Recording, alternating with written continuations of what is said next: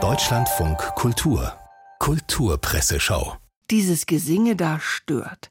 Kinder in Bayern singen, malen und basteln offenbar zu viel. Das hat Kultusministerin Anna Stolz, Freie Wähler, zwar so nie gesagt, es wäre ja auch absurd, aber es ist eine Schlussfolgerung, die man aus ihren Plänen für das kommende Schuljahr ziehen kann.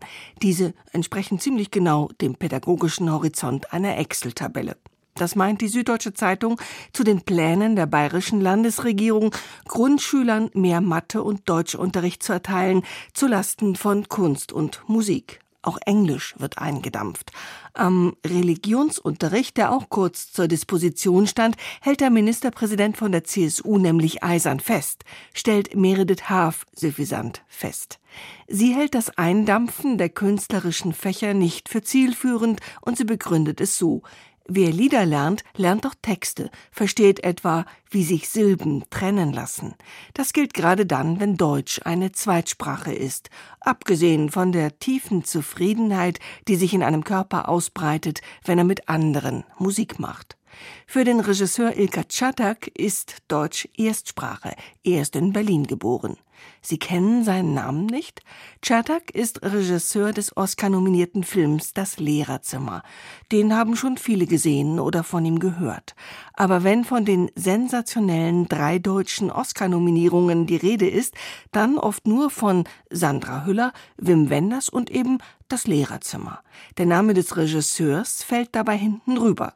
Das verletzt Ilka Czatak. So langsam bekomme ich den Eindruck, dass man anscheinend einen deutschen Namen braucht, um in der Berichterstattung erwähnt zu werden, sagt er der Süddeutschen Zeitung. Wobei Czatak nicht erwartet, dass sein Name allen leicht über die Lippen geht, aber unter den Tisch fallen lassen muss man ihn ja deshalb nicht. Man könnte ja einfach mal üben, denkt sich die Pressebeschauerin und koppelt innerlich zurück zum Musikunterricht, von dem eben die Rede war. Eine Liedzeile, ein Reim und fast jeder Name sitzt. Ilka Czadak ist nicht etwa beleidigt, er meint einfach, wenn Ihr Name Möller ist, wollen Sie auch nicht Müller genannt werden. Überhaupt, es geht anders. Nach der Oscar-Nominierung habe ich von der amerikanischen Filmakademie eine Mail bekommen, in der sie mich gebeten haben, ihnen eine Audiodatei zu schicken, wie man meinen Namen ausspricht, damit sie es richtig machen. Diese Feinfühligkeit würde ich mir für unser Land auch wünschen. Der Tagesspiegel berichtet von einer neuen Freitagsfilmreihe in der ARD, die Großstadtförsterin mit der großartigen Stefanie Reinsberger in der Hauptrolle. Reinsberger ist eher nicht so der Typ Forsthaus Falkenau.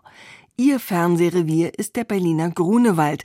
Zu 90 Prozent beschäftige sich der Forstbetrieb im Grunewald mit der Aufgabe, Müll wegzuräumen, lesen wir was im Film durch den realen Fall eines Sofas, das in einer Baumgabelung hängt, erzählt wird. Gut, das ist vielleicht Naturschutzlernen mit der Brechstange, aber wenn's denn nützt und unterhält? Manche sind ganz einfach glücklich zu machen. Es braucht nur einen Humpen aus Pastell.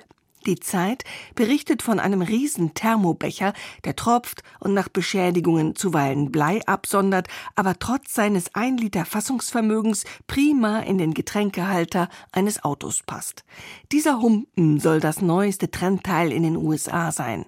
Nötigenfalls übersteht er glatt einen Großbrand. Das weiß man, seit das Video einer Frau viral ging, die das ausgebrannte Innere ihres Autos filmte, in dem weiterhin brav ein Stanley Cup saß. Die Firma schenkte ihr für die Gratiswerbung einen neuen Becher und auch ein Auto für außenrum. Na denn, auch dies Teil wird bestimmt bald rüberschwappen.